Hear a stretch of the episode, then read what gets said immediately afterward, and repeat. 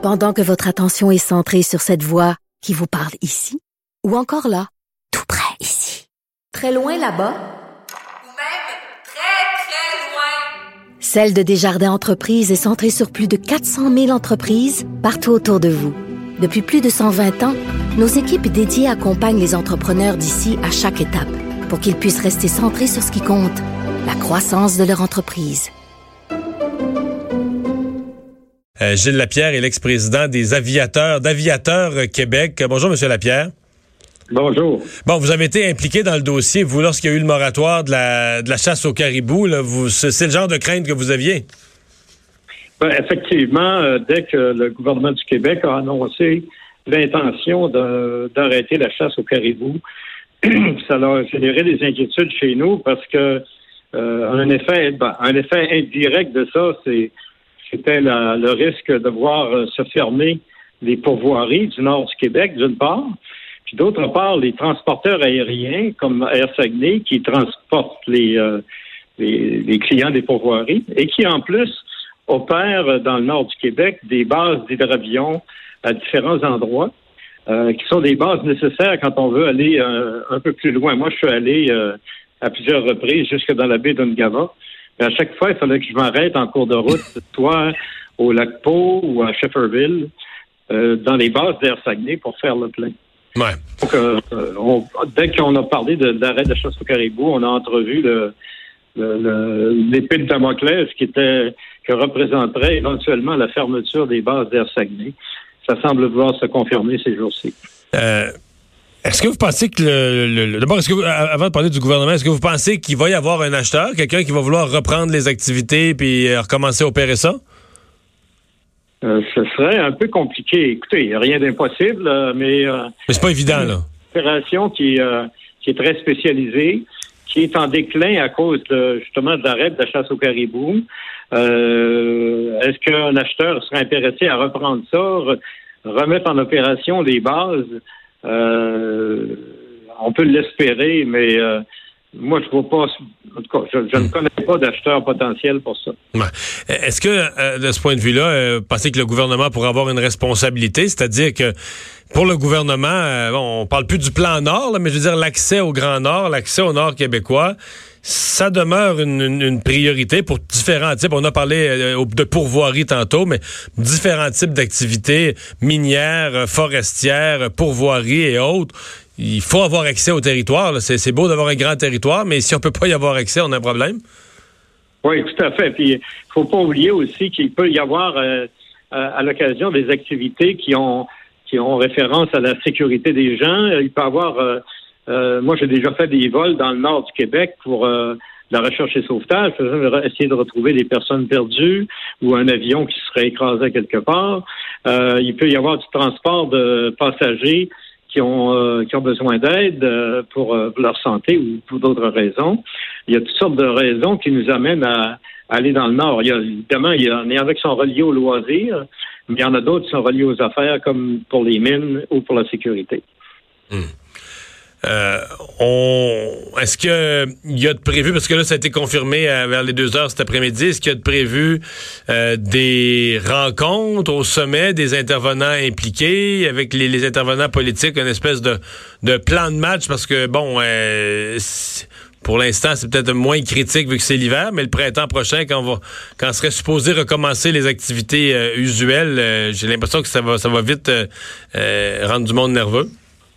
Oui, il serait souhaitable, en fait, que, que le, le, ministère, euh, un des ministères du gouvernement, mais que le gouvernement du Québec euh, s'implique pour euh, faciliter l'accès au Nord.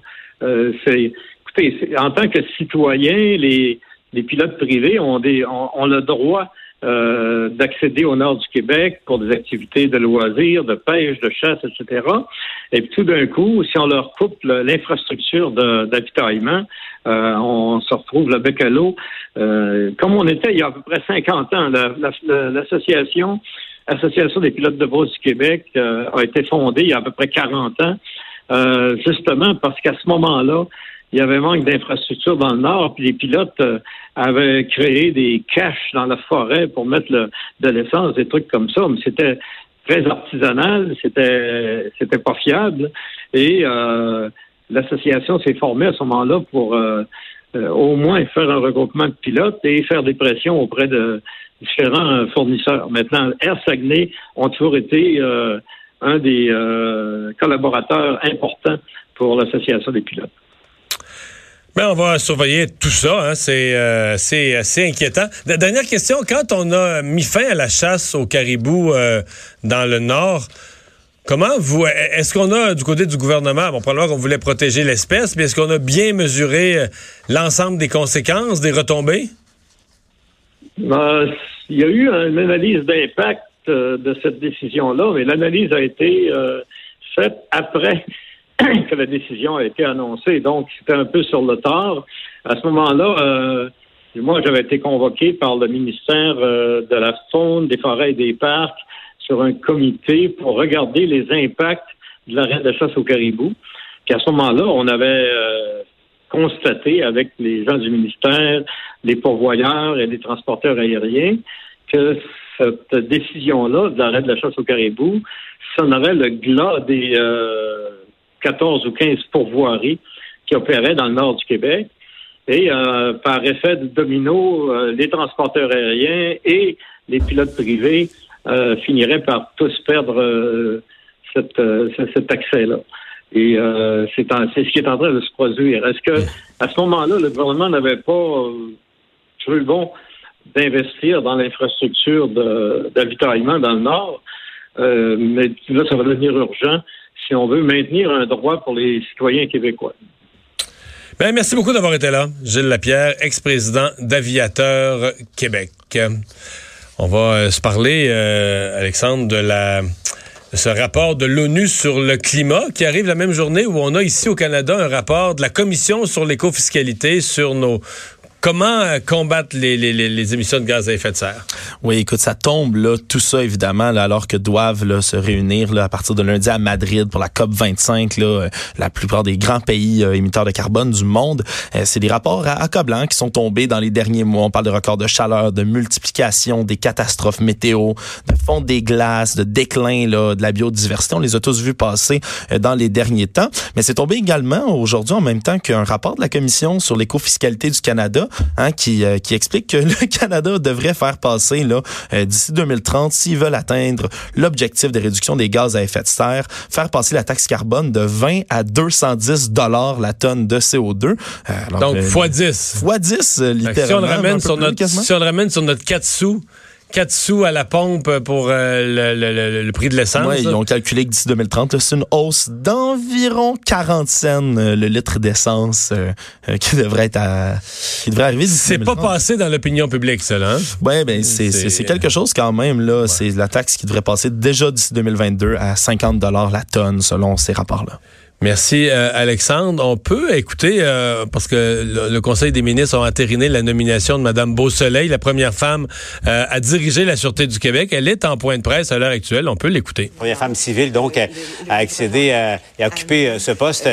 Pierre, ah ben voilà, on venait de sortir. On, allait, on allait au son d'LCN au même moment où eux quittent la, la conférence de presse. Donc, Mme Beausoleil qui s'adresse aux médias à l'heure actuelle, qui vient tout juste d'être confirmée.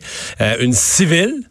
Hein, ce n'est pas une policière, c'est une civile qui a passé sa vie au ministère de la Sécurité publique, à l'intérieur de la Sûreté du Québec, euh, comme vérificatrice, etc. Donc, elle, connaît très, très bien l'organisation, mais elle n'est pas elle-même une policière.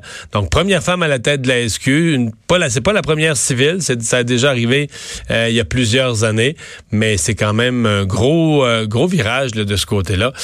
on va d'ailleurs en parler tout de suite au retour de la pause avec Jean-François Brochu, ex-policier de la SQ.